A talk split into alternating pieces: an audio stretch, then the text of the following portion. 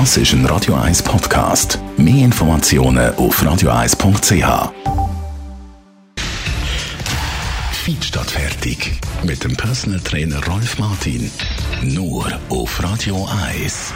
Rolf Martin, Fitnesstrainer, Radio 1, Fitness-Experte, guten Tag. Hallo, Jonas. Du hast mir gesagt, es ist dir ein Anliegen, mal auch ein bisschen Facts zu präsentieren, wenn es um unsere Gesundheit geht, wenn es um das Training geht, Sachen, die man sich merken kann. Was wäre da ein Fact, den du findest, das ist jetzt noch gut, das muss ich merken? Da hätte ich mal die Muskelmasse als solche. Ähm, man ist sich gar nicht bewusst darüber, dass zum Beispiel nur ein Kilo Muskelmasse mehr, wo man sich kann antrainieren innerhalb von einem Monat schon bereits. Ein Kilo Muskelmasse mehr verbrennt pro Jahr drei Kilo Körperfett im Grundumsatz. Simpel einfach. Und der Grundumsatz, schnell erklärt, das ist die Zeit, wo wir schlafen oder sitzen im Büro oder einfach vor der Kiste hocken. Also Muskelmasse verbrennt Fett. Richtig, ja, genau. Richtig. Die Muskelmasse ist ein stoffwechselaktives Gewebe und das sind die einzigen Verbrennungsöfen, die überhaupt das Körperfett können verbrennen können. Auf eine andere Art geht das Körperfett nicht weg, außer bei einer teuren Operation. Und Muskelmasse ist ja sowieso gut, auch für unsere Gelenke und alles. Unbedingt. Es gibt Haltung und Haltung gibt Selbstvertrauen. Ja. Schlussendlich ist das ja Grundlage. Also Muskulatur ist eigentlich der Motor von unserer Existenz. Was ist so ein Fakt, wo du findest, das muss man sich merken?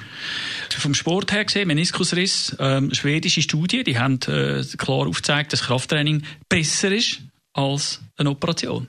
Man kann also bei Meniskusriss nicht Abriss im Sinne Riss, kann man das alles wieder in Tonung bringen. Also der körpereigene Heilungsprozess kann man mit Krafttraining aktivieren, so dass die Problematik gelöst wird. Also Operation ist nicht immer die erste beste Wahl.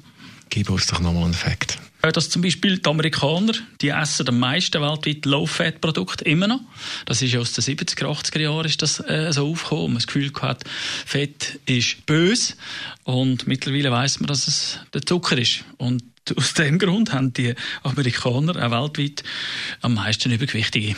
Also Low-Fat bringt so gesehen gar nichts. Das müssen wir Ihnen vielleicht mal sagen, oder?